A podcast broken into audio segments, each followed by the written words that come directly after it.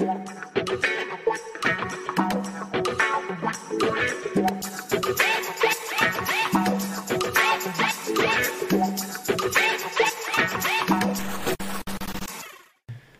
amigos de Programación Alternativa, esta es una emisión más de Lato Sensu con una invitada muy especial, alguien igual a que yo aprecio mucho, y es la señora Blanca Estela Sainz, viuda del cantante mexicano Javier Solís, rey del bodeo ranchero. Bienvenida, señora Blanca Estela. Muchas gracias, amigo, gracias por la invitación. Siempre empezamos con muchas preguntas acerca sobre la infancia, sobre qué nos eh, motivó a estudiar ciertas cosas, pero en esta ocasión quiero preguntarle algo que pues todo el mundo se lo pregunta y ahora sí, en vivo y en persona con la persona que nos puede contar. eh, ¿Cómo fue que, que, conoció a Javier Solís? Mira, eh, yo lo, ahora sí siempre, siempre los he dicho, no es que nos conocimos, yo, él me vio, yo trabajaba en el teatro lírico, yo tenía 17 años. Ajá, era bailarina. Yo, sí, y yo empecé a trabajar en ese año, eh, este, 50 y, 57, 58. Él apenas comenzaba con lo de Llorarás, apenas estaba promocionando su disco de, de Llorarás, pero él no estaba en el teatro, él iba a ver si lo contrataban por segunda vez, porque él ya había estado un, un año antes que yo llegara al teatro. Y andaba por ahí, y yo lo, lo, vi ahí donde venden los dulces y todo, ahí andaba él jugando con los periodiqueros y todo.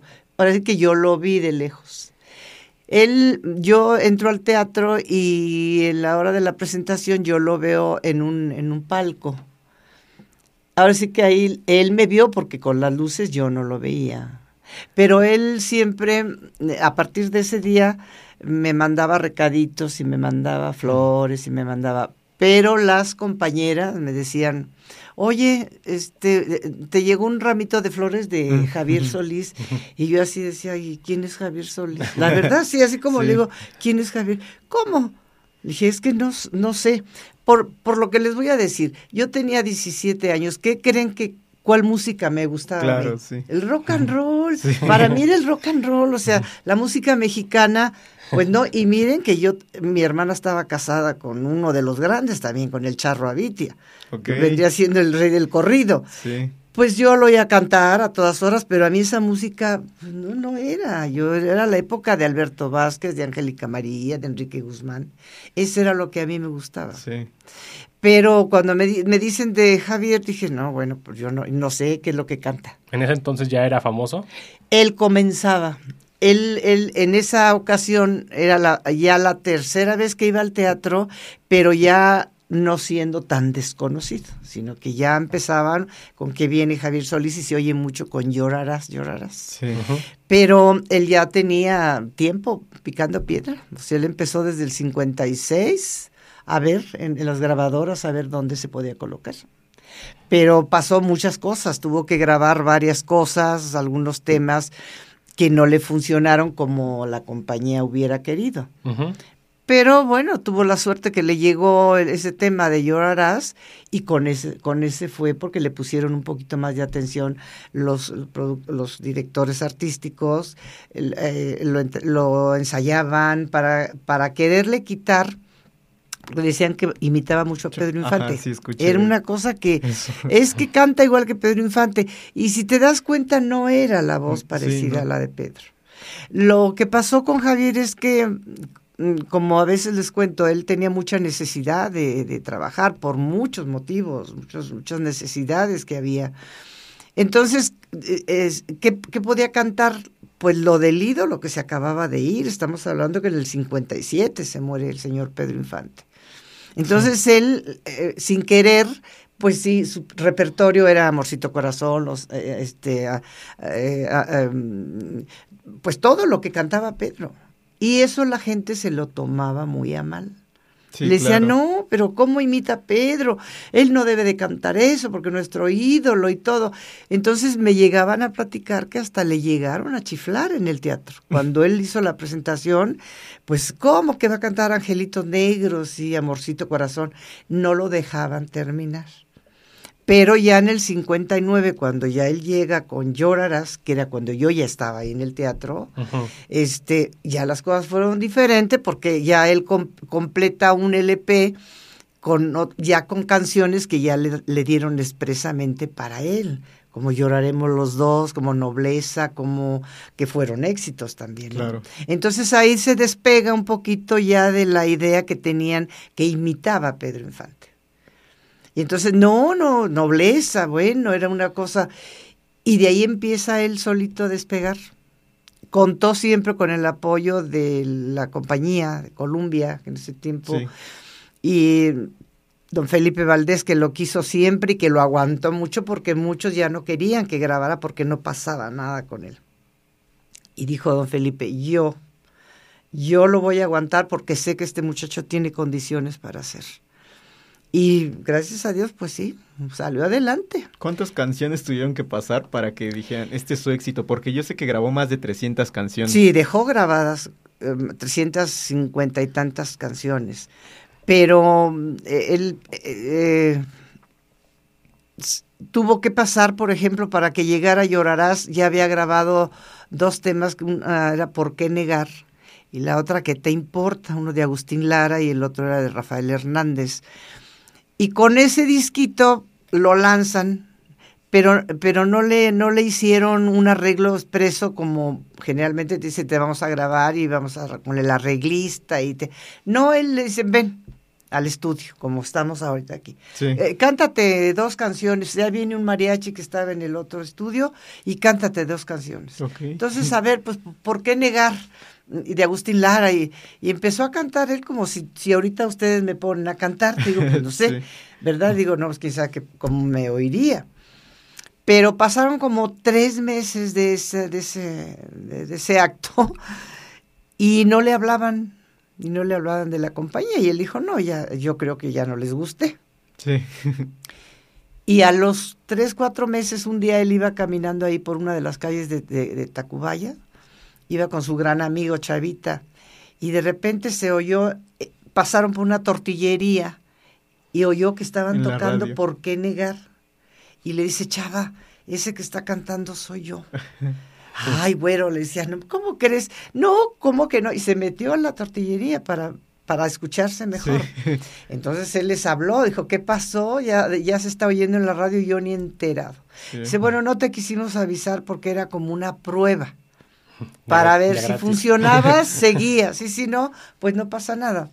Pero le funcionó, vamos a decir que a medias, porque no fueron ninguno exitazo eh, forma parte de su discografía, sí. Pero vieron que sí, fue una llamarada y de petate, y de repente pues ya no. Entonces vamos a buscarle otro tema. Y vamos a buscarle otro tema. Y porque si no, no encontraba un tema pronto, pues lo, lo tenían que dar de baja de la compañía. Y así fue como le llegó Llorarás después. Y este, bueno, a mí me gustaría saber, primero, quiero preguntarle dos cosas. Sí. La primera, ¿cómo la conquistó usted? Porque obviamente pues era otra generación, usted le gustaba otro tipo de música y no estaban dentro de su radar uno del otro hasta que se encontraron en el teatro. Y segunda, y quiero que sea esto después, este, ¿cómo él después incursiona en el cine? Porque obviamente pues la música lo lleva a eso. Claro, era, era normal. Sí, sí. Si quieres lo, hablamos o si quieres lo hablamos despuesito. Este, ¿Tú me querías decir algo? Como usted quiera. No, sí, sí. Esa pregunta está, está perfecta, sí. Mira, eh, no, es, no es que hubiera habido una, un, el, como te digo, yo lo conocí, me conoció y, y, él a partir de ahí ya iba todos los días al teatro y me mandaba flores, me mandaba pues regalitos, o sea, pero me ponían alerta las muchachas, todas las otras bailarinas me decían, ten mucho cuidado porque este señor es muy, muy enamorado, me decían. Sí. Y yo les decía, sí, pero yo no, yo ni, ni, ni me, o sea, no, ni al caso que me lo digan, porque yo no, o sea, para mí los charros no. Sí.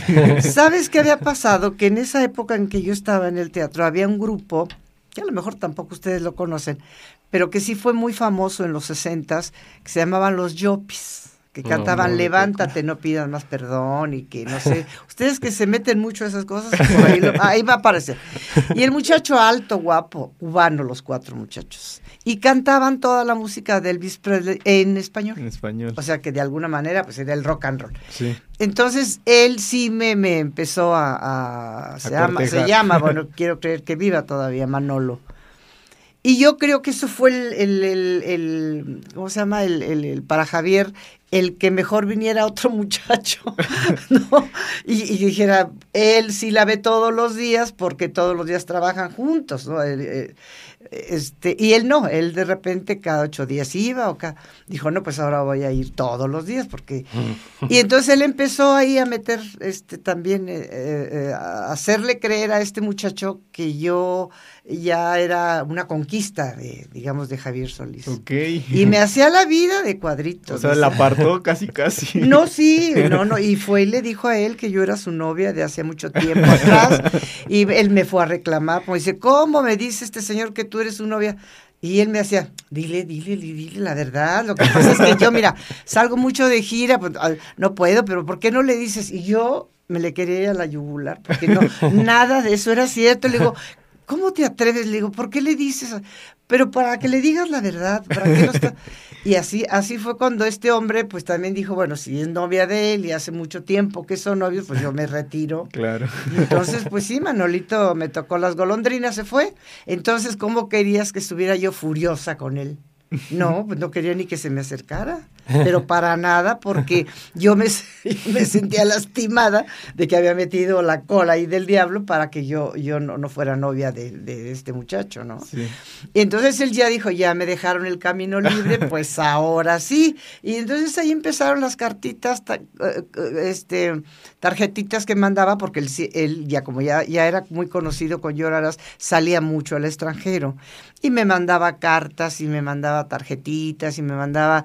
Y entonces yo lo vi así como, como que todo lo que hizo era muy raro. Sí. Es una historia muy larga, pero era muy, muy, muy larga porque, por ejemplo, un día llegó y me dijo, mira, te voy a regalar este gallito de mi botonadura. Dijo, para, para que lo tengas. Si tú ves que no, no la vamos a hacer o que no, me lo regresas. Me re, lo regresas. Okay. y yo me daba risa, le digo, ¿para qué quiere el gallito?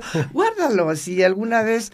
No, pues el gallito fue y vino, ¿sabe cuántas veces? Porque entonces cuando él entró a trabajar al teatro, lo iban a ver pues sus compañeras, sus antiguas compañeras, y a mí eso me molestaba. No, no era mi novio o novio, pero me, ¿crees que me molestaba que lo fueran a ver? Dije, ahora verás, te voy a hacer lo mismo que me hiciste tú.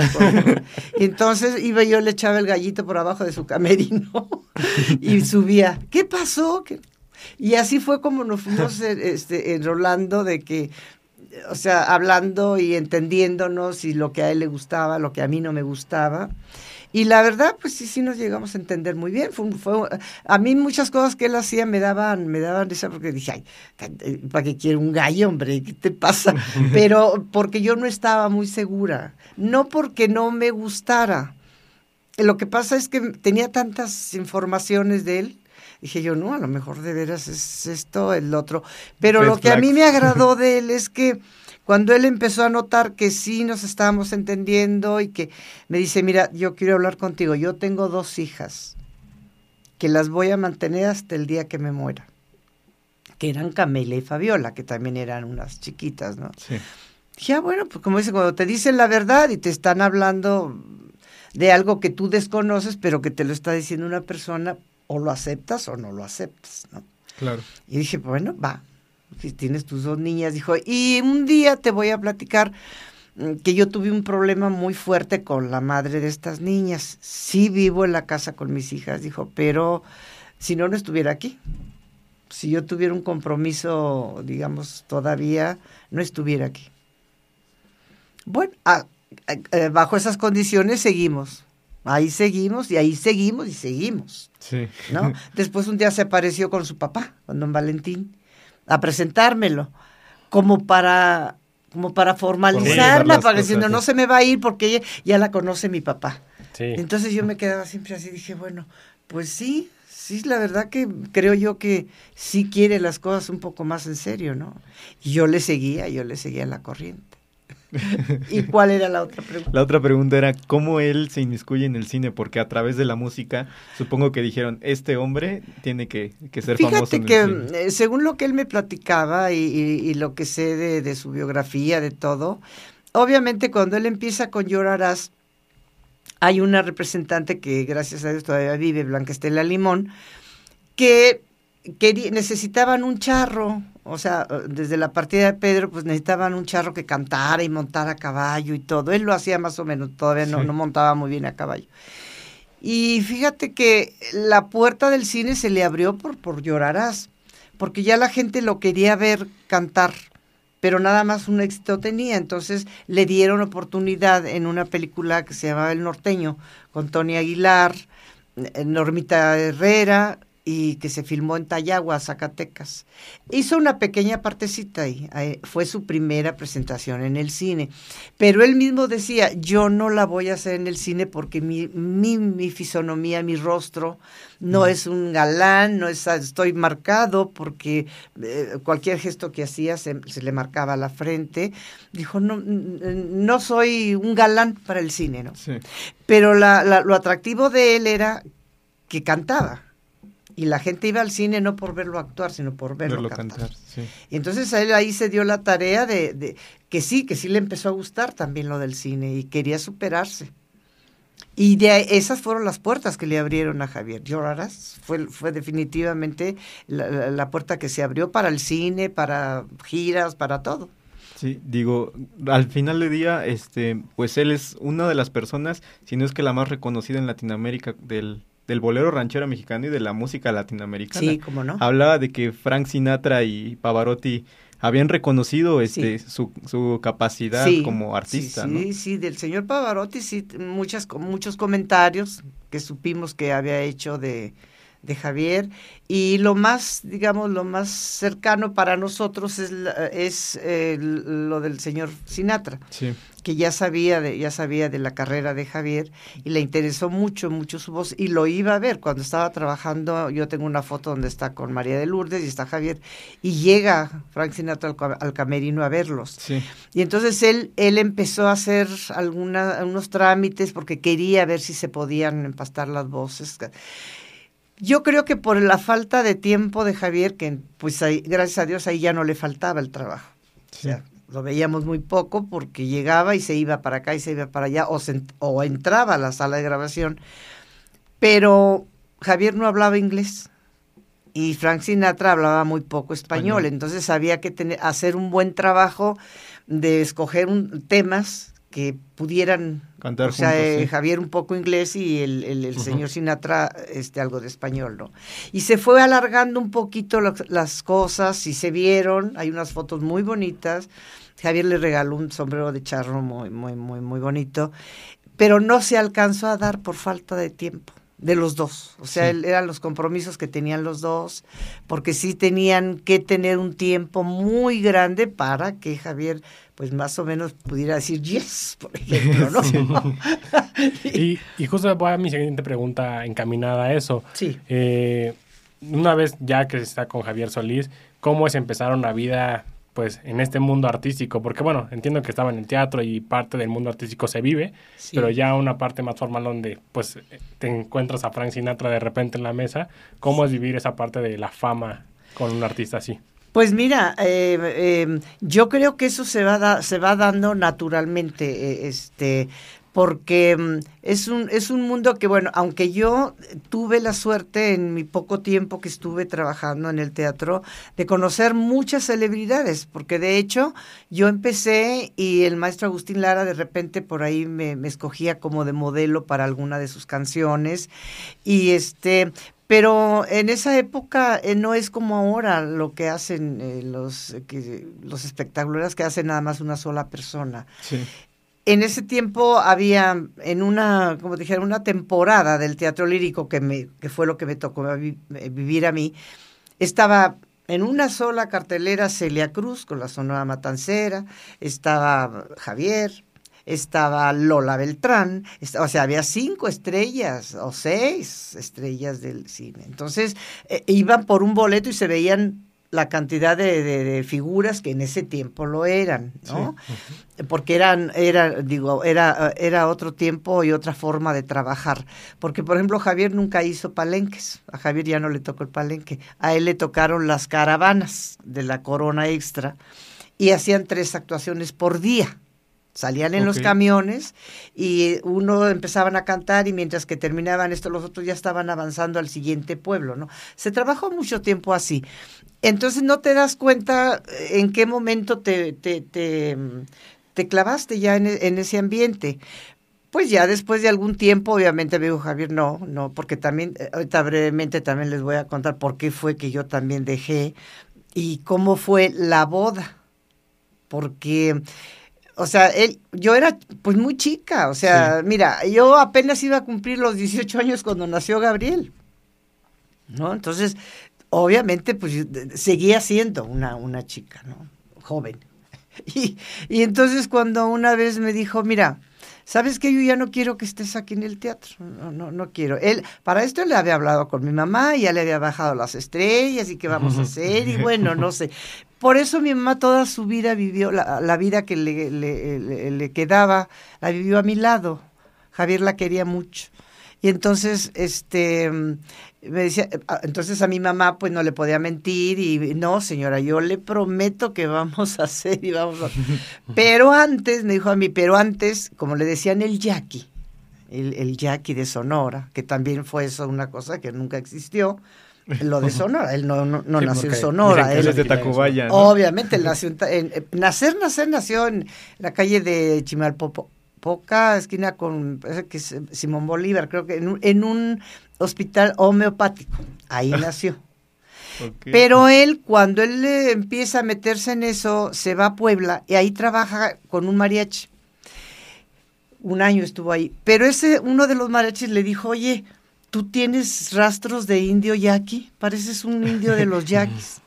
Entonces, eso a él le encantó. Y de ahí él se, se, se Ah, lo auto- adoptó. Dijo, soy el yaqui de Sonora y soy el yaqui de Sonora. Y toda la gente se fue con esa idea de que era el yaqui de, de Sonora. Sonora. Las grabaciones, las contrasportadas y todo era el yaqui de Sonora, Javier Sol, el yaqui. Entonces, claro, la gente pensó que era de Sonora. Y, na- y él nunca dijo que había nacido aquí, jamás lo dijo. No existe una entrevista Donde donde él dijera, no, yo nací acá en Sonora y hasta decía el barrio de no sé qué, que en la- el barrio de la Cañada, o sea, se sabía todo, todo- toda la Hizo bien su trabajo de Ah, no, hizo muy bien su trabajo. Por eso ahora ha costado mucho, mucho de verdad. Cuando, cuando, cuando me preguntan, no señora, me dicen, usted está equivocada. Él nació, le dije, bueno. Sí, yo lo vi, yo lo vi, crecí con mi Sí, papá. no, di- no, no, además te dicen, nosotros lo conocimos de chiquito, que andaba jugando ahí en las carnicerías que estaban y yo así, ah, no me diga, mire, pues qué bien, ¿verdad? Le digo, sí, porque yo sabía que no era cierto. Él dice, su mamá lo trajo muy chiquito de Sonora, ay. Ah, qué caray, dice yo, no. Pero obviamente todo se vino a aclarar. Después que él muere, pues hubo que presentar toda su documentación. Y Sí. su acta de, nac- de nacimiento decía, nació el primero de septiembre de 1931 en el Distrito Federal. Como ven. ¿Cómo ves? Así es de que, pero te digo, cuando él, él decía del yaqui, me dijo, nos vamos a casar primero por las leyes de los indios yaquis. y yo nomás lo veía, le digo, "Ah, sí, bueno, hasta que ya me dijo, ¿cómo es lo de la...? Pues nos tenemos que cortar las venas, dijo, para juntar la sangre. Sí. Y yo así me le quedé viendo, le digo, así es como es. Y yo dije, pues no me puedo echar para atrás, ¿verdad? Le dije, pues bueno, pues O sea, vamos a sí hacerlo. lo hizo. Claro que lo hice, lo hice una vez y me salió muy poquitita sangre porque me asusté, o sea, en el coche estaba su hermano y estaba Chavita, su gran amigo, y yo me asusté y dice, ay, mira, si te digo, porque él siempre me dijo gato, nunca me dijo por mi nombre. Le decía, mira, te digo que los gatos ni sangre tienen, que no sé qué. Yo dije, ay, qué bueno. No, dice, pero mañana vamos a venir. Y ahí vamos otro día, me dijo, ahí vamos. Y mira, me dio la cortada, que aquí tengo la cicatriz, mira. Me dio una cortada que me alcanzó a trozar esta poca de, esta vena. Sí. Y en el coche, pues yo veía que me salía mucha sangre. Ah, no, pero el ritual se hizo acá, la sangre conmigo y yo contigo y todo. Entonces, pero veía yo que salía y salía sangre. Y se asustaron todos los que estaban ahí. Dice, oye, no para de sangrar. No, pues a ver. un remedio Jackie. No, pues a- apriétenle acá, yo no sé qué para sacarle. Y le decía Arturo, su hermano, Una coquita. vamos a llevarla a la Cruz Roja. Dijo, porque esto no, pues como que con un trapito. Y Javier decía, no, a la Cruz Roja no. Entonces, ¿cómo?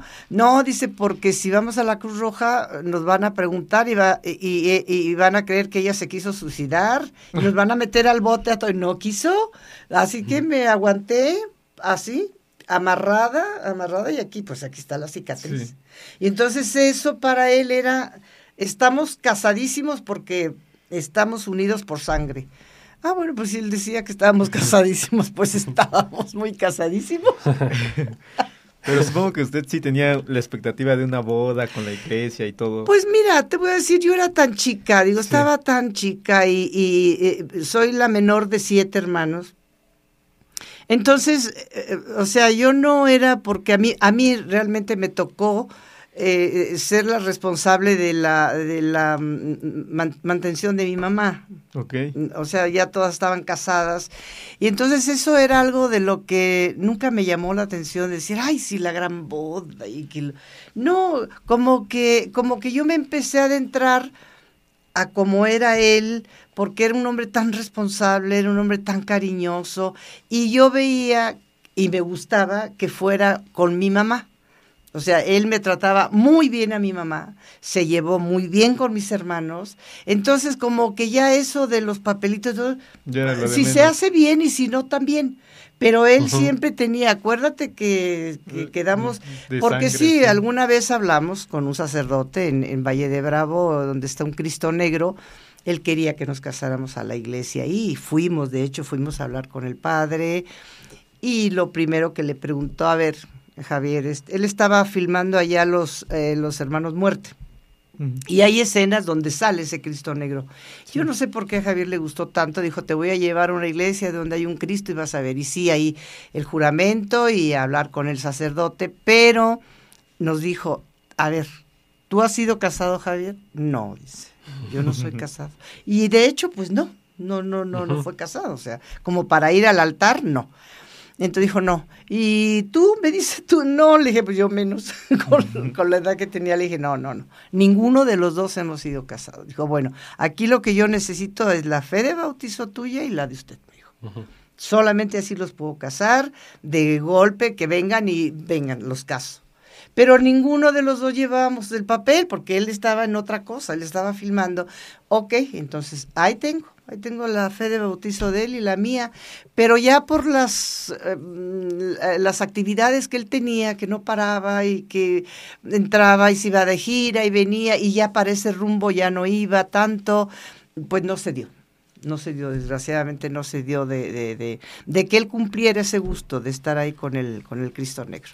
Y de las canciones que bueno, la mayoría son éxitos de Javier Solís, ¿cuál cree usted que es su favorita? Mira- que- o si le dedicó alguna canción. Te voy a, te voy a decir así que rápidamente. A mí me gusta mucho eh, eh, la canción de Gracias. Ok. La cantaba mucho en casa. Me gustaba mucho, este, Si Dios me quita la vida, entrega total. Y obviamente él tenía, tenía sus canciones pues preferidas, pero hubo una, una, una canción que, que realmente sí es algo que, de lo que yo tengo que recordarlo siempre que la tocan, porque él, él tenía el que va, para todo, para todo decía que va. Pero lo dijo de una época para acá, o sea, en Llorarás, si se dan cuenta, no lo Sí, dice, no. porque todavía no, no, no, él- él- él- no existía esa palabra para él de que va. Él empieza a decir que va en la primera canción, eh, se llamaba, eh, se llama eh, Esclavo Llama. A partir de esa canción empezó a decir que va, Era su sello. era su sello personal. Entonces él quería tener una canción que dijera que va. Mm. Y se la pidió a Fernando Z. Maldonado, dijo, quiero que me hagas una canción para mí, y esta decía, hasta para mi vieja. Entonces, pues Fernando dijo, sí, ¿cómo no?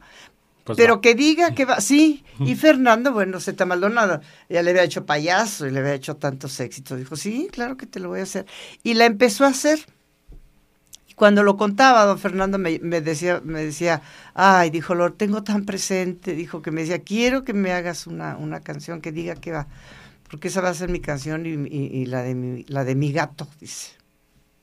Y así, así surgió que va. Entonces, pues esa canción la cantan y la cantan y ya sé que es algo, algo de lo que él quería, quería decir, porque las otras canciones pues también tenían su sello, claro, pero ya eran interpretaciones para otros compositores, ¿no? Porque tiene pues muchísimos temas que, que no sabes cuál te gusta más Claro. según el estado de ánimo que te encuentres, porque no todo es, ay, venga, no, hay unas que la empieza a cantar y, y, y- pero irremediablemente te trae un, Un un recuerdo, recuerdo, sí. ¿no? Sí.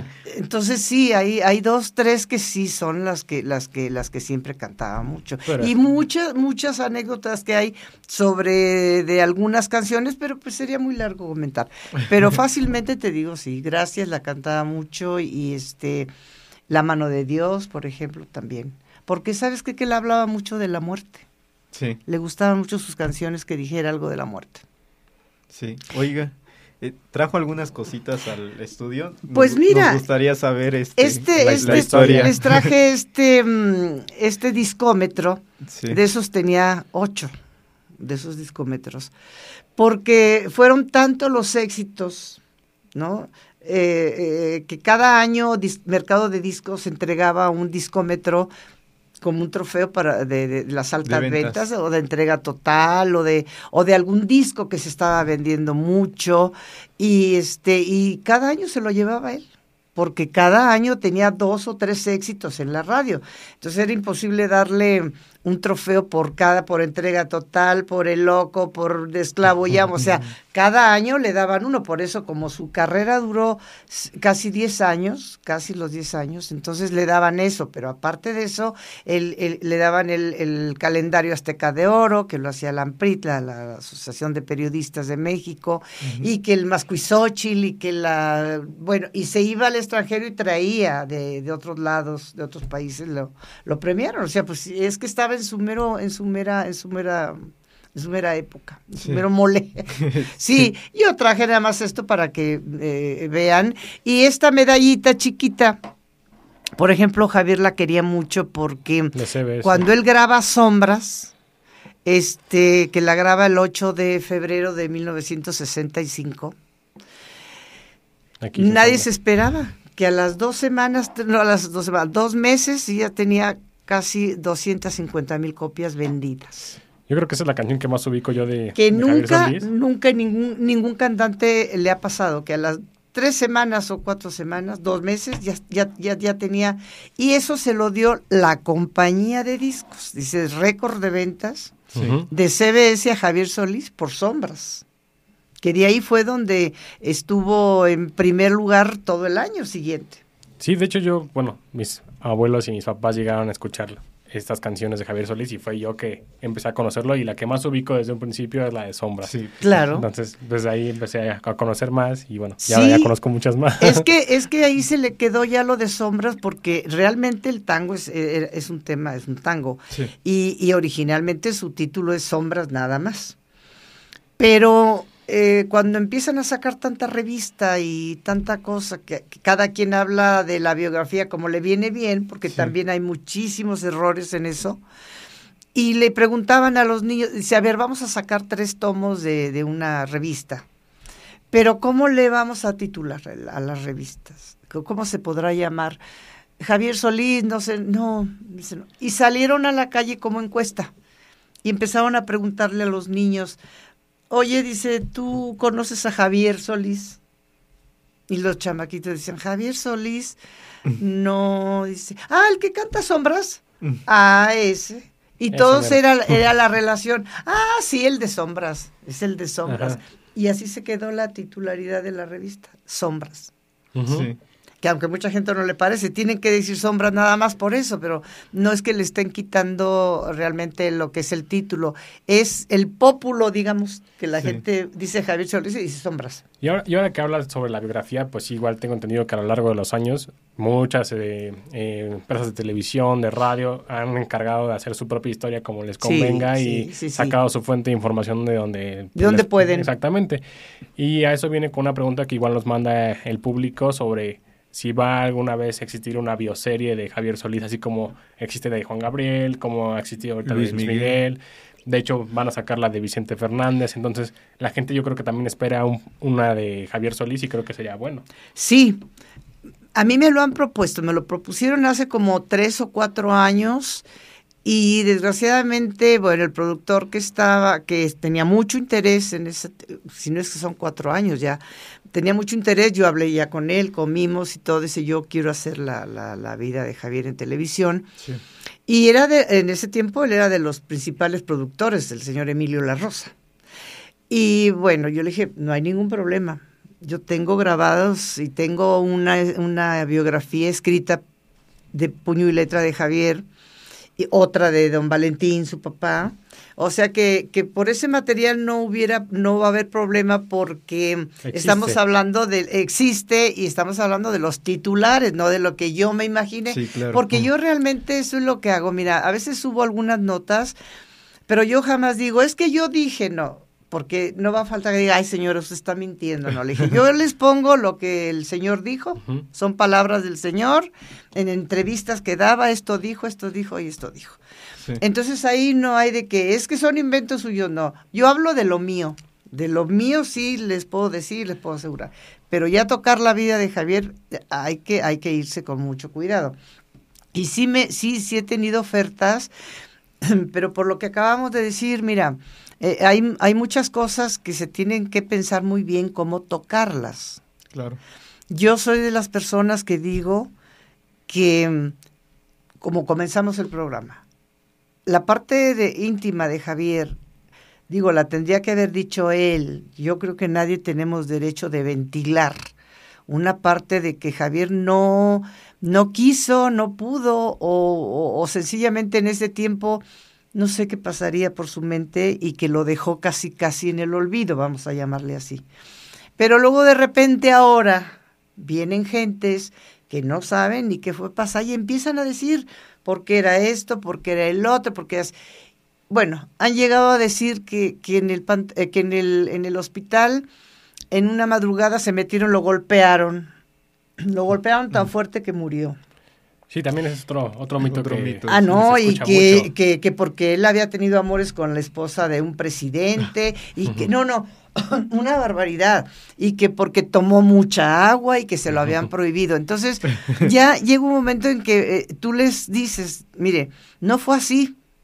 Yo tuve la suerte, vamos, para hablar de esto, de estar con él desde que se internó, cómo lo fue su operación, cómo fue su recuperación y que el agua sí la sí la podía tomar, pero después dijeron, "No, es que tomó agua y el agua ya yo ya les dije, este pues las cosas como fueron. Ahora no lo quieren entender, pues bueno, va- va- vamos a ver si se hace una serie, pues se va se va a filmar, digamos, todo lo que ocurrió en ese hospital.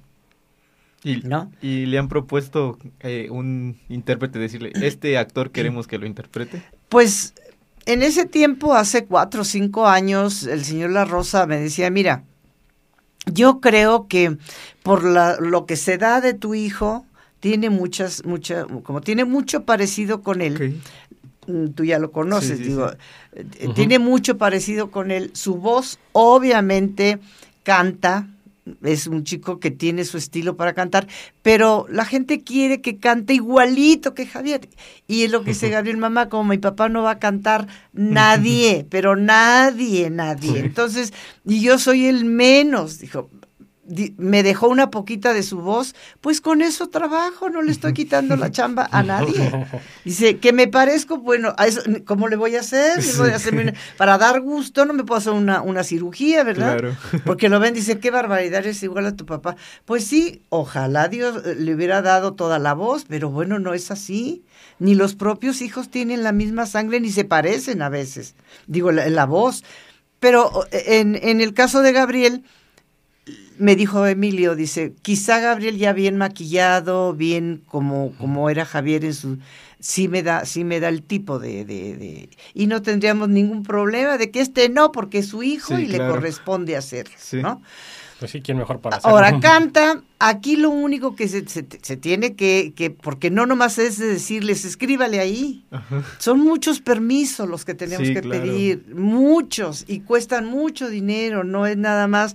Por eso si se tiene atrás una empresa tan grande como Televisa, como en Estados Unidos, pues qué felicidad, porque ellos son los que se encargan de...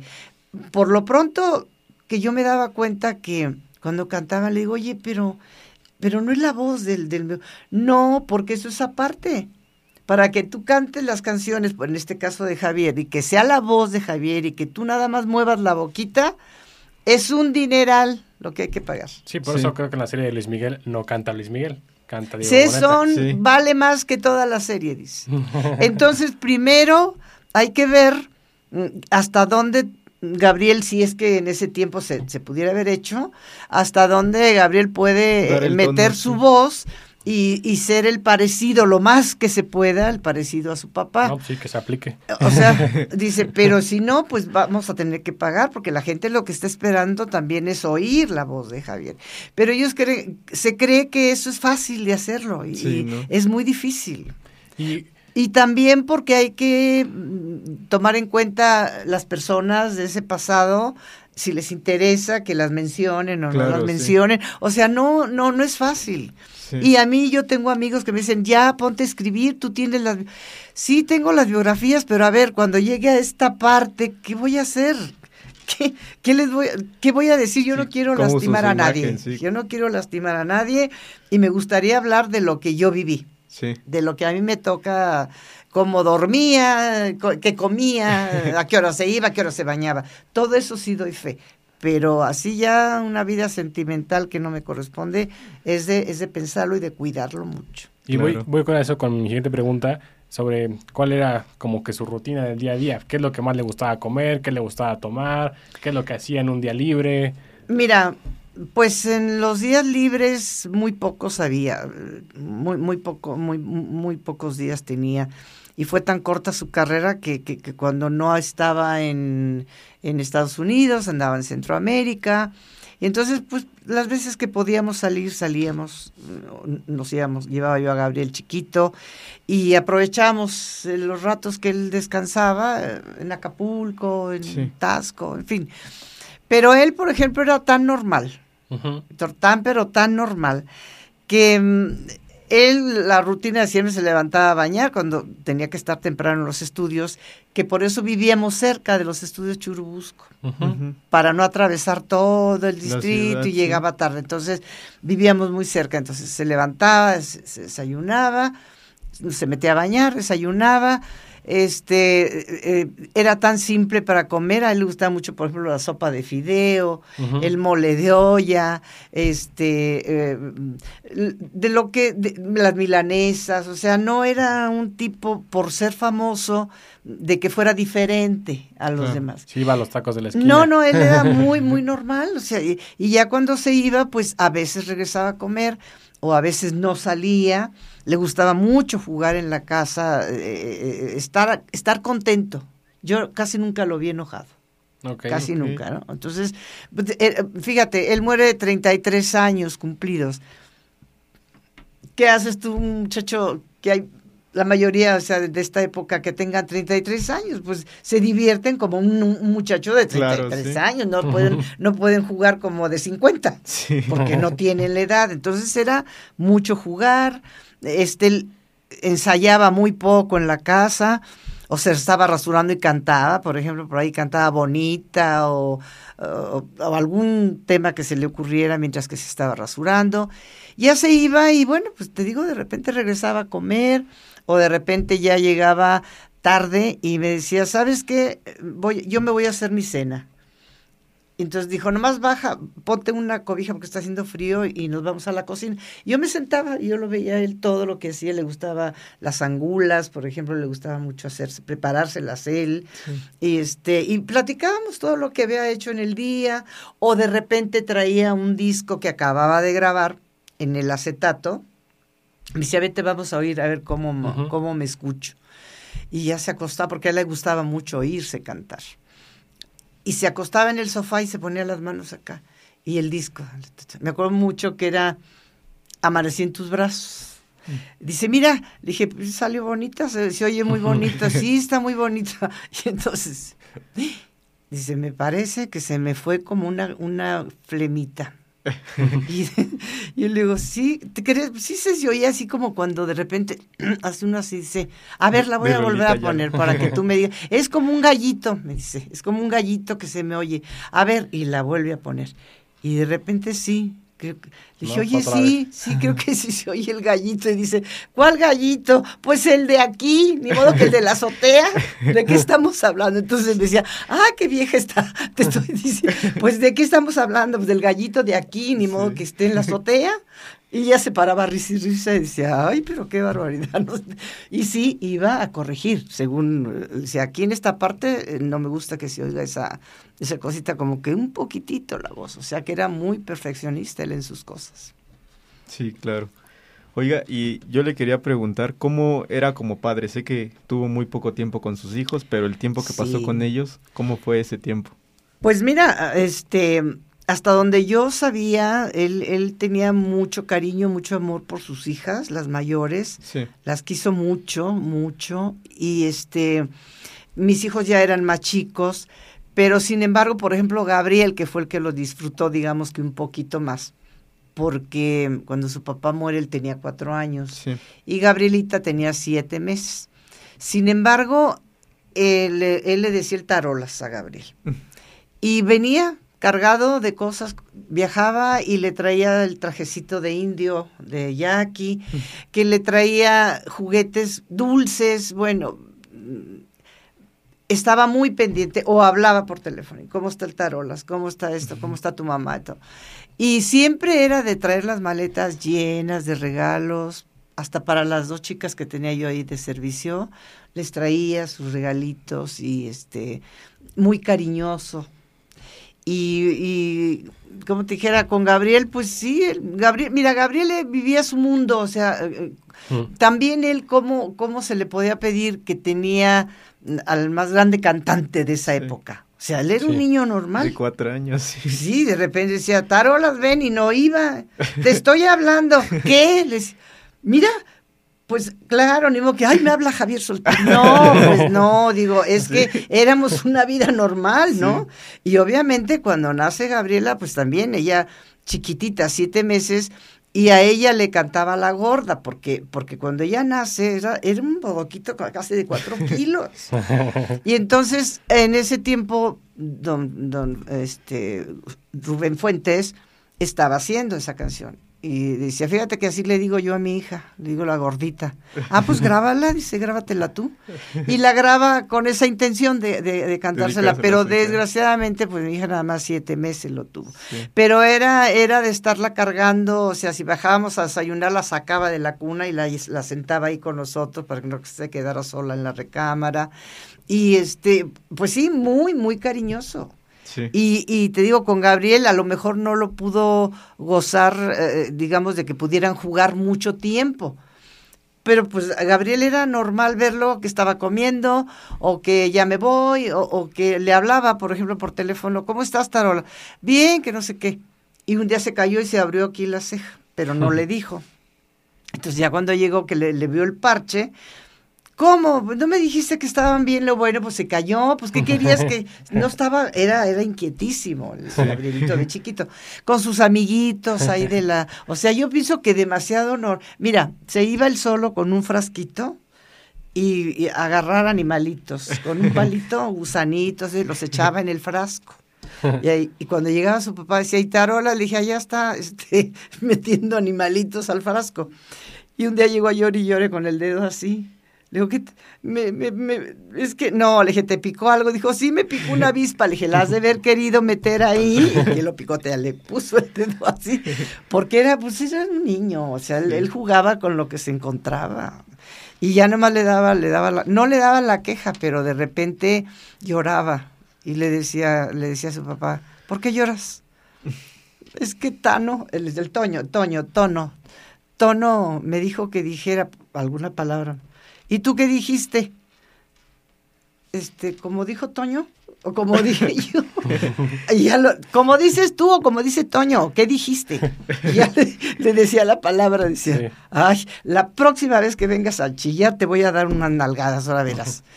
Y pasaba el tiempo y cuando llegaba llorando, decía, ¿ahora qué? ¿Ahora por qué lloras? No, ¿Te volvieron a nalguear. pegar? No. Dice, ahora le pegué yo. Ay, no, entonces ¿Pa' qué salte de aquí. Pero digo, era tan, muy normal, o sea, era, Sí. era una familia muy normal.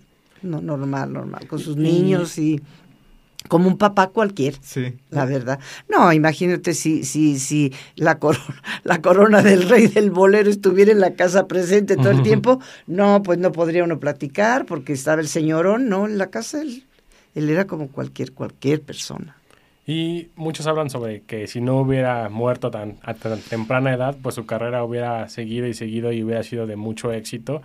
Y muchos dicen que incluso pues otros artistas a lo mejor no hubieran sido tan estrellas como, como lo son ahora, ¿no? Claro. Entonces, ¿cómo fue también vivir esa parte en la que pues muere tan joven, usted se queda joven, se queda con sus hijos pues chiquitos? ¿Cómo fue vivir esa parte? Pues mira, fue muy... eh, El, el, el que se haya ido fue muy doloroso. Obviamente fue un, fue un dolor que, que estamos hablando todavía de él y, y viene a la memoria pues todo lo que pasé con él de su enfermedad, de que él tampoco no... Yo creo que él tampoco se daba cuenta de, Ujú. la gravedad que él tenía y yo menos. Porque te voy a decir, eh, yo tenía 21 años, 20 iba a cumplir 22 años, pero como él tenía dos médicos, el, doctor Trillanes, que era el que siempre le decía, atiéndete eso, Javier, porque son piedras los que tienes ahí en, en el... Él no quería porque tenía miedo a operarse. Ya le habían dicho que se tenía que operar. Y en una de las veces, en el 63, que le da el primer dolor muy fuerte, pues el doctor Treviño, que era otro médico que lo asistía y lo veía, le decía, es que mm, puros calmantes hay que darte nomás para que no te duela, pero hay que operar, hay que hacer estudios y todo y te vas a tener que operar. Y él empezó a dar largas en cuanto a que no tenía tiempo para él. Sí. Él, eh, en otra ocasión, tengo tantos contratos que dejó firmados, firmados ya por adelantados, o sea, él, él, él tenía para junio, julio y agosto del 66 donde él, donde él muere. Iba a ir al Mundial del 66, se iba a ir a Inglaterra o a Londres, creo, no sé, a, a donde se iba a hacer el Mundial del 66. Ujú. Dice, voy a ir a España, voy acá y de ahí me paso a, a- a ver el mundial. O sea, planes había muchísimos y mucho trabajo. O sea, para él venían años todavía de mucho éxito porque eh, le faltó visitar muchos. Argentina no fue, ni al Uruguay. Este, mm, o sea, él comenzaba, esos 10 años que estaba apenas, apenas surgiendo. O sea, le esperaba una carrera todavía muy larga. Entonces, obviamente, con toda esa carga de trabajo y, y verlo, verlo con esa enfermedad y que no quería aceptar que, que, que tenía que dejar, que tenía que parar, porque no, pero es que tengo que ir. Mira, tan fue así que cuando se interna, viene de una gira, termina, termina de grabar eh, Juan Pistolas, la, la última película que Sí. hizo. Y ya se sentía mal, pero un tratamiento que le habían dado alterno a eso con, con, con líquido, o sea, eran chochitos, pero eran en- en- en- como jarabe. Sí. Y los empezó a tomar porque le aseguraban que iba a disolver las piedras. Entonces él, pues, eh, eh, todo, cualquier cosa, menos ir a la operación. Sí. Y se empezó a tomar sus, sus, sus, sus- sus botellitas que parecían de vainilla. Y yo les digo, porque así fue, porque yo lo vi, porque yo lavé las vacinicas donde él orinaba y, y ahí dejaba el polvo arriba, subía el polvito Ujú. de, de, de, de, de, de- de lo que era la orina ya con, con algo disolviendo. Entonces yo me daba cuenta que efectivamente ya no le dolía, o sea, no le dolía y empezó a, arrojar ya la, la piedra pulverizada. Pero sí había unas condiciones, le lo dijo el doctor, no puedes hacer nada, eh, ni cargar nada pesado, ni nada. Tienes que tener una, una tranquilidad. Bueno, pero da la casualidad que lo llaman en esa época de que fuera a filmar la película de Juan Pistola y él no podía decir no porque pues es que ya lo tenían pactado, tenía firmado y empezó a trabajar. Y en una de las escenas que, que carga una caja de rifles muy pesada, ahí fue donde el esfuerzo que hizo se salieron las piedras. Y obviamente volvió el dolor, volvió otra vez con el dolor. Y cuando me habla me dice, ¿qué crees que me está doliendo otra vez? Le dije, no, no puede ser. Le dije, si ya tienes más de 15 días que estás muy bien, sin dolor, bueno, tú eres médico, luego debes saber. sí. ¿No? Ah, pues sí, ah, de ahí volvió otra vez, retrocedió. Otra vez todo lo que ya había adelantado retrocedió. Pero ya no solamente era eso, sino que de ahí se tenía que ir de gira, otra vez todo el Pacífico. Y ya era un dolor que ya no era que se tomaba la pastita y se le quitaba, le bajaba por ahí un poquito. Todavía terminó Juan Pistola, se fue de gira a todo el Pacífico y tengo los telegramas que él me mandaba, estoy en tal lado y voy para acá y voy para allá. Hasta que ya de regreso en, en Guamuchil, me parece, ahí ya no, ya no aguantó porque lo tenían que, que inyectar en la vena para poder cantar. Él se la pasó acostado, descansando, no podía. Y finalmente decidieron regresarlo, porque sí, él ya no, o sea, no tenía las fuerzas necesarias para, para hacer un show, aunque sea cantar cinco o seis canciones, no, ya, ya, no, ya no podía.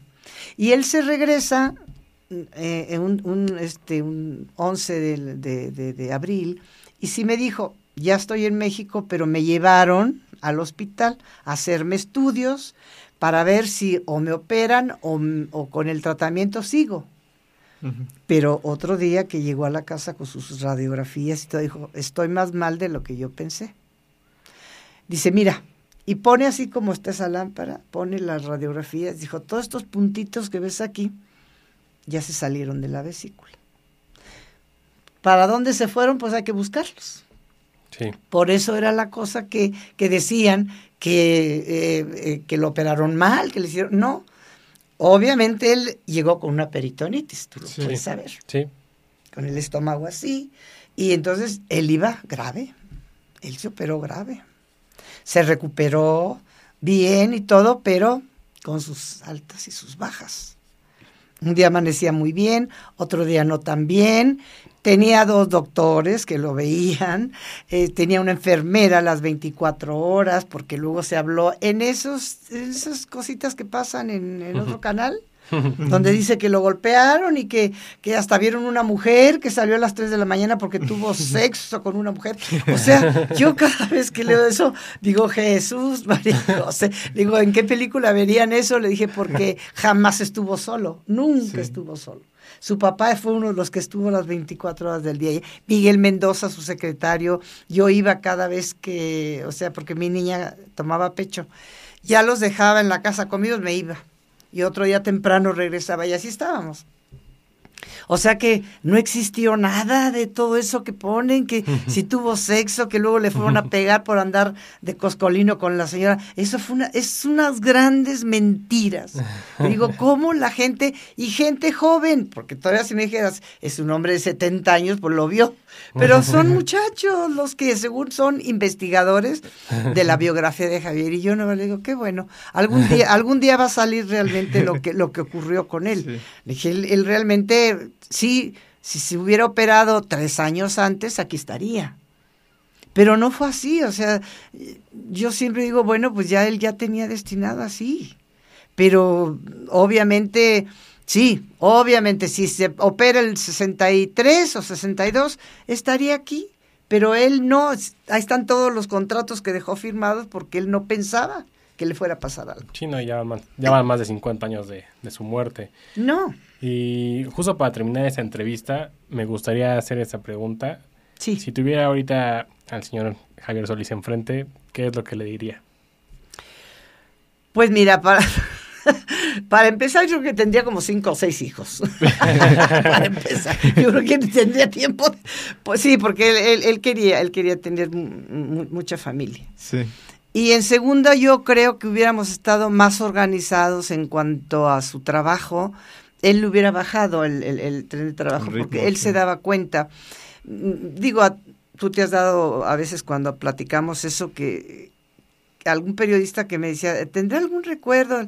dije, pues, de aquí escoja lo que quiera, 30 cartas, como 40 tarjetas, me decía, ¿qué es esto? Le dije, pues todo lo que él escribía.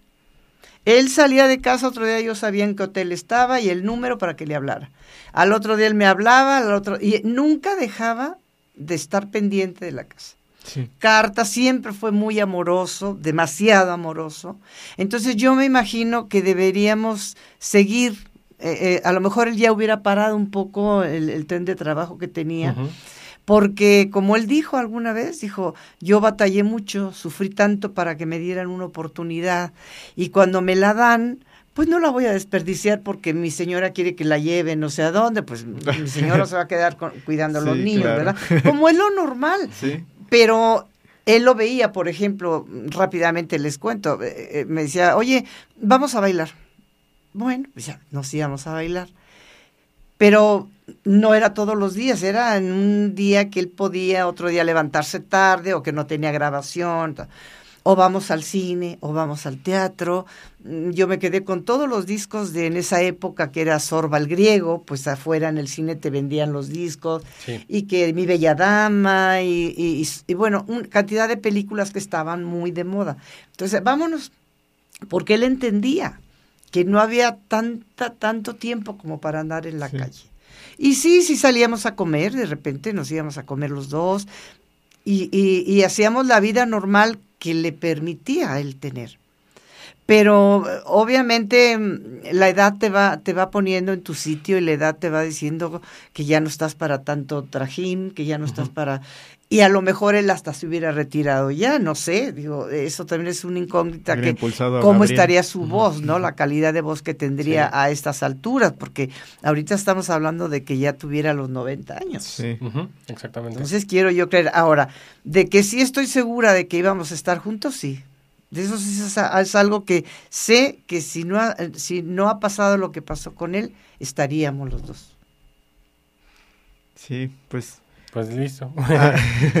ha, sido, ha sido una entrevista muy interesante. Digo, la verdad es que pues mucha gente puede decir muchas cosas del, no, señor. No, y van a seguir, pero van a seguir hablando. Nada como alguien que estuvo de primera mano en su vida, ¿no? Sí, o sea, mira, cosas que bueno, a mí me va a dar pena decirte, pero, pero, pero lo voy a decir porque casi nunca lo platico. ¿Eh? Este, en exclusiva.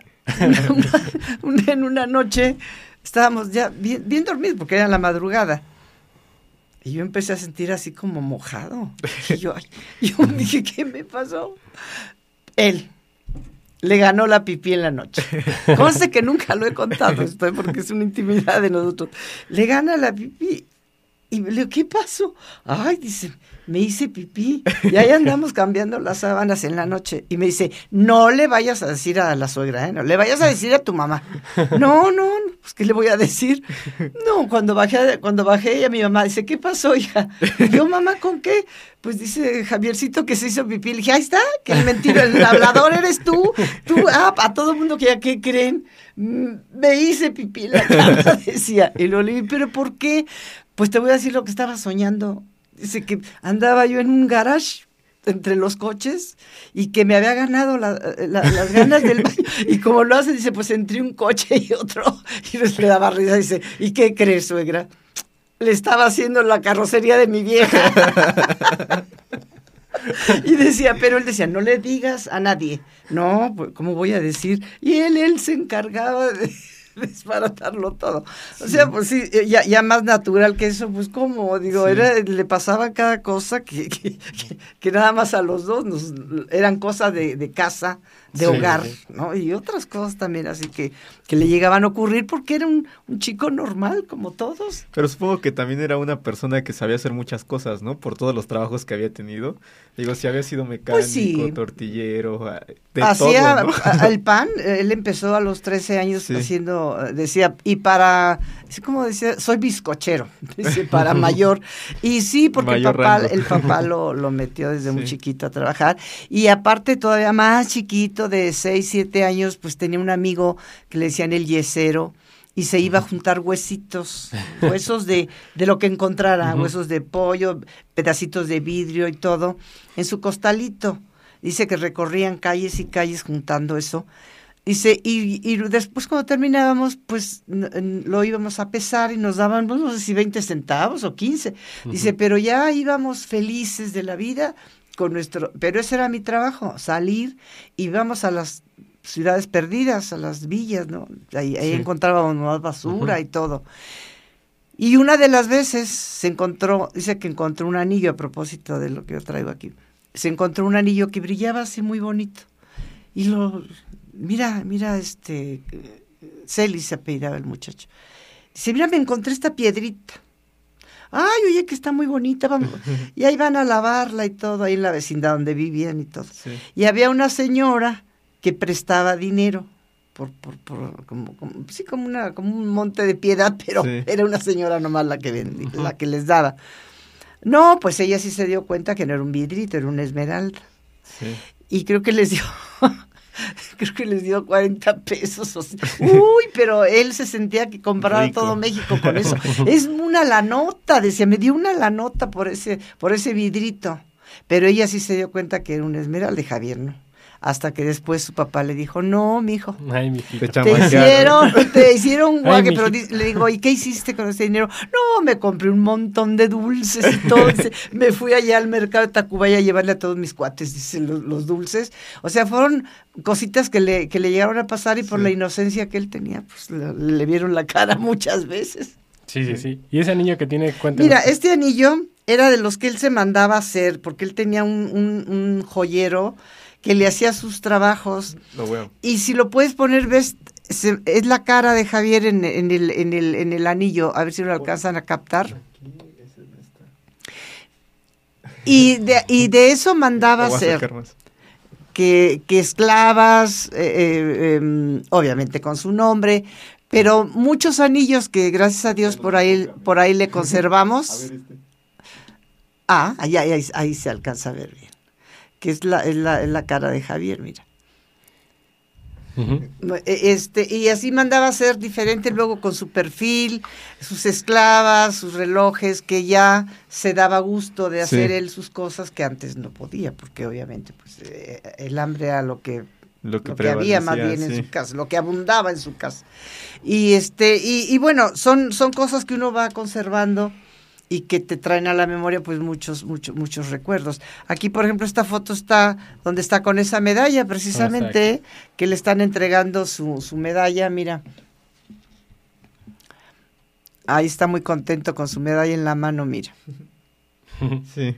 Sí, y esta es donde tiene uno, una cosita que no la hemos, no la hemos visto, no sé si Sí, si la trae. ¿Quieres, Sí, adelante. aquí, aquí la, aquí, la, aquí la traigo. Mira. Bueno, estos, esto, esto para empezar, pues son los, los zapatos de payaso. Qué bueno que está chiquito porque si no, Sí. no entrado. Jálale ahí. Aquí está, mira. Sí me Esos queda. eran sus zapatos cuando iba al circo a Taite. Ok. Mira. Le gustaba mucho ir en la ep- en la en, en lo del, del Calzaba grande, Taide. Y esta es la mascarita, mira, que siempre usaba. De payasito. Mira. Y aquí está la foto donde, donde la muestra también, mira, su, su mascarita. Porque lo que, lo que yo les digo, que en Estados Unidos, pues era un exitazo donde Sí. quiera que se presentaba. Entonces, en, en Estados Unidos, por ejemplo, eh, salía con su traje de payaso, este que está aquí. Sí. Y cuando el mariachi le tocaba alguna pisecita, se metía a su camerino y se ponía esto y se ponía la mascarita. Sí. Pero no aquí en el teatro, eh, no aquí en el circo Ataide, aquí sí lo maquillaban. Sí. Como, como, Como un Lo payaso, que, era, sí. lo que era un payaso. Y por ahí tengo pues, fotos donde está con su vestido de payaso, su traje de payaso que- con que trabajaba en Los Ángeles. Y este, y esa mascarita pues debe tener ya como 60 años. Sí. Eh, Imagínate, imagínate los, los, los, los recuerdos que hay. Y sí, pues sí, verlo, ver, ver colgado su traje de payaso, su máscara, sus zapatos, sus guantes de box, por ejemplo. Ah, sí. Este, pues sí, es, es algo, de alguna manera es sentir la presencia de, de él, ¿no? De, Sí, que está ahí. Y más que otra cosa, te digo, ver a Gabriel el parecido que tiene con su papá, que de, de chico, te digo que hacía cosas que obviamente Gabriel no se recuerda, él tenía cuatro años cuando su papá, sin embargo él hacía cosas que Javier hacía. Y yo le decía, ¿por qué haces así, hijo? Ah, pues no sé. Sí, él, él, él, sí, o sea, era, de repente en la noche lo veía como le daba vuelta a la almohada, estaba acostado y le daba vuelta a la almohada. Y yo me quedaba y le digo, por, él hacía siempre Javier así, se la pasaba. Antes de dormir se le daba, ¿sabes cuántas vueltas a la almohada? Yo creo que como que sentía el calor eh, de la almohada, pero Gabriel nunca lo vio que hiciera eso. Sí. Nunca lo vio. Entonces hacía cosas que decía, ay, ay mamacita. Digo, la voz, por ejemplo, ustedes eh, lo oyen en las películas hablar Eh, y Gabriel tiene mucho también del, timbre, de voz al hablar. Y me dice, pues ustedes lo oyen hablar, a lo mejor dirán, no, no es cierto, pero tú lo has oído hablar y sí, oyes ves una película de él y tiene mucho el timbre de voz. Claro. Y un día me habla por teléfono Rigoberto Pantoja, que en, en, Gloria Le digo, bueno, contesté.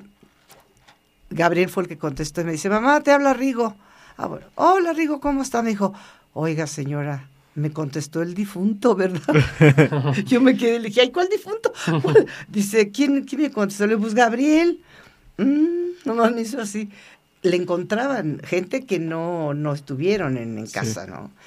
Y entonces, pues bueno, digo, esas cosas, ¿cómo las evita uno? Pues él está ahí, él está... Este, Le dejó un recordatorio permanente. Pero totalmente, totalmente, sí, sí, sí, sí.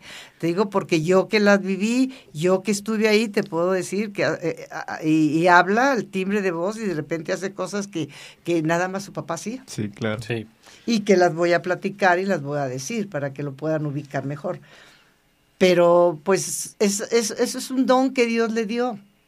Que yo a veces les digo, digo ya ahora sí como es por última, que de repente suben algún video de Gabriel y a veces son críticas buenas, a veces son críticas pero malas. pero yo yo sé muy bien y se lo dije a Gabriel, le dije, "Mira, Gaby, todo aquel que se sube a un escenario con un micrófono está expuesto a que lo critiquen, bueno o malo.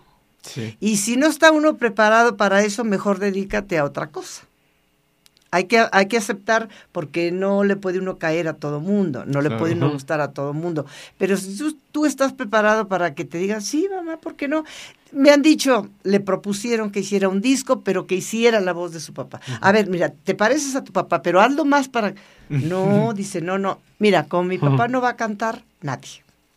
Y yo me he ganado la vida con lo que tengo. Y no se lo hurté a nadie, porque mi papá me lo dejó. Sí el parecido que quieren que, me haga cirugía plástica, no sé, para, para que puedan estar contentos. Es así, ¿no? Entonces sí ha, sí, ha recibido muchas críticas, buenas, malas, pero aquí la cuestión es de que una cosa es que tú admires una, una gente y otra cosa que le entres al fanatismo. Sí. Son dos cosas muy diferentes. A mí me puede, sí, se los digo porque hay por ahí una página ahí que digo, a mí me, encanta que lo quieran y lo recuerden, pero yo reconozco que hay gente que, que es, bueno, ya no, no es que lo quieran, es fanática. Sí, sí. Yo creo que desde que se levantan y se persiguen, ¡pum! ya está el disco de Javier. Digo, yo sí lo escucho, sí lo escucho y todo, pero como que mi mente no sé qué es lo que ocurra con, con, toda la gente que lo admira. A mí me da mucho gusto, pero de repente sé que no, yo no voy a poder estar.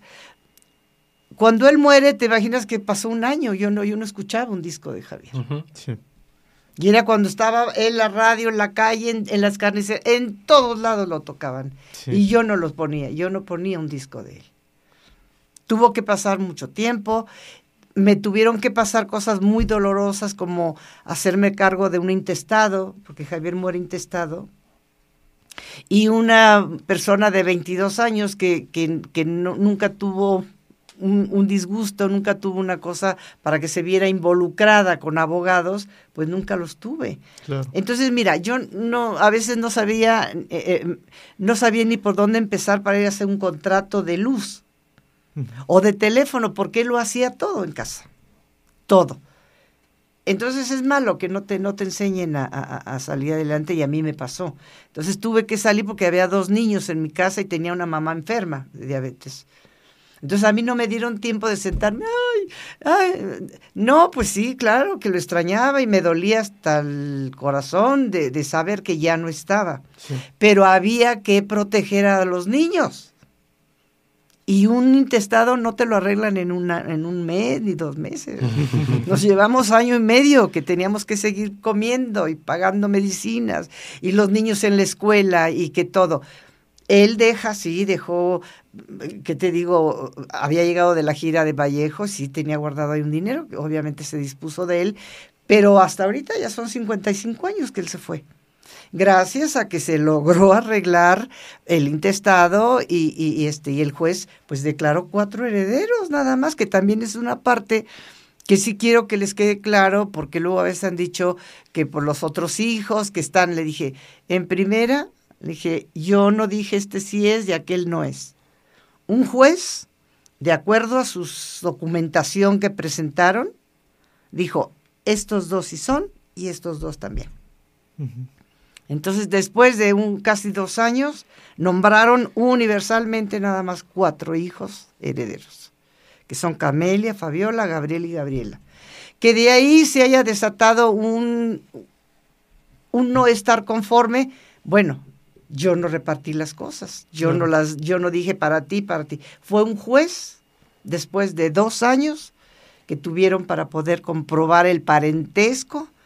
Yo qué culpa tengo y también mis hijos qué culpa tienen de que ellos sí tenían sus cosas porque así lo dispuso su papá, Claro. Exactamente. ¿Verdad, doctor?